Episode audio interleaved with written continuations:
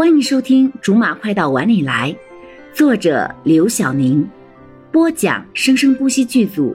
本作品由韵声文乐工作室全程赞助。第四十章：舌战群女，打入内部。他，所以归根结底是谁害了耿泉？是我还是你？说，是，是谁？是我。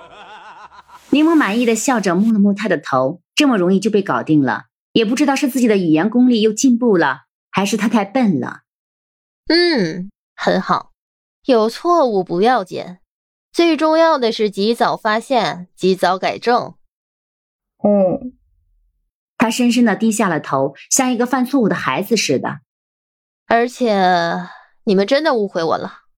我想说，你们听说的事情。其实我这么做是为了大家着想，正好趁这个空隙赶紧解释一下，免得误了罗少的终身大事。其他人都没有说话，眼睛里充满疑惑的等着他的下文。柠檬环视了一圈，叹了口气说：“我扒他的衣服，还不是为了各位女同胞的福利吗？他把自己包得严严实实的，大家觉得真的好吗？所以我牺牲自己弱女子的身份去跟他搏斗。”那么拼命是为了谁？难道大家心里还没个数吗？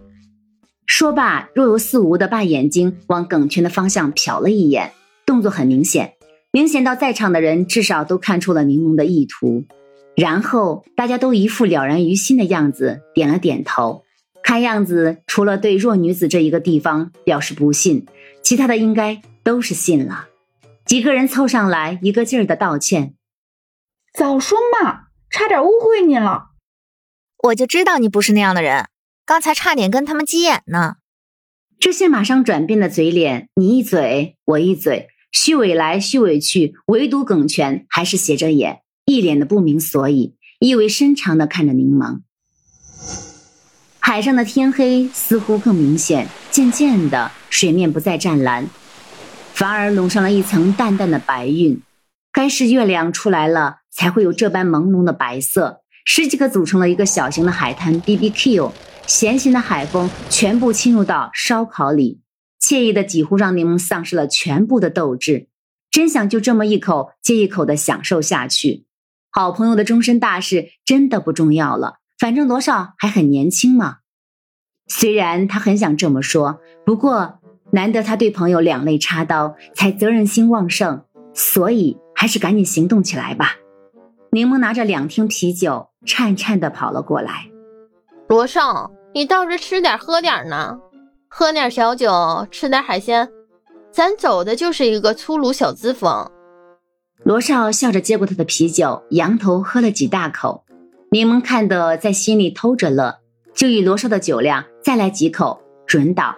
那时候，走走走，一个人在这里喝有什么意思？啊？去那边，边吃边喝。柠檬用力的拉着他，你正好可以趁机攒攒人心什么的。我都比你跟他们熟。嗯，他本来就做好战斗的准备了，以为要费好大的力气才可以把罗少拉过去。如今他这么轻易的顺从了，反倒是让他措手不及，大大的惊讶了一下。你你你怎么这么听话？我不是一向如此吗？对于这个答案，他是绝对的嗤之以鼻的。为什么他的记忆里就没有他说过的这句话呢？来来来，大家敬咱们罗经理一杯！多亏了他，把咱们部门的业绩带得这么好，都是大家的努力。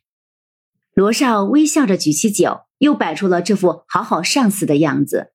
刚说完这句话，大家就纷纷一饮而尽，鬼哭狼嚎的叫了起来，还隐约听到了抽泣。终于能抬起头了。广告部的那个姑娘才肯正眼看我一眼。柠檬发誓，他真的只是随便说说官方客套话。罗少也应该是顺着他的话顺口说一下而已，绝对没想过要勾起什么心酸的回忆，绝没有。你倒是不拿自己当外人。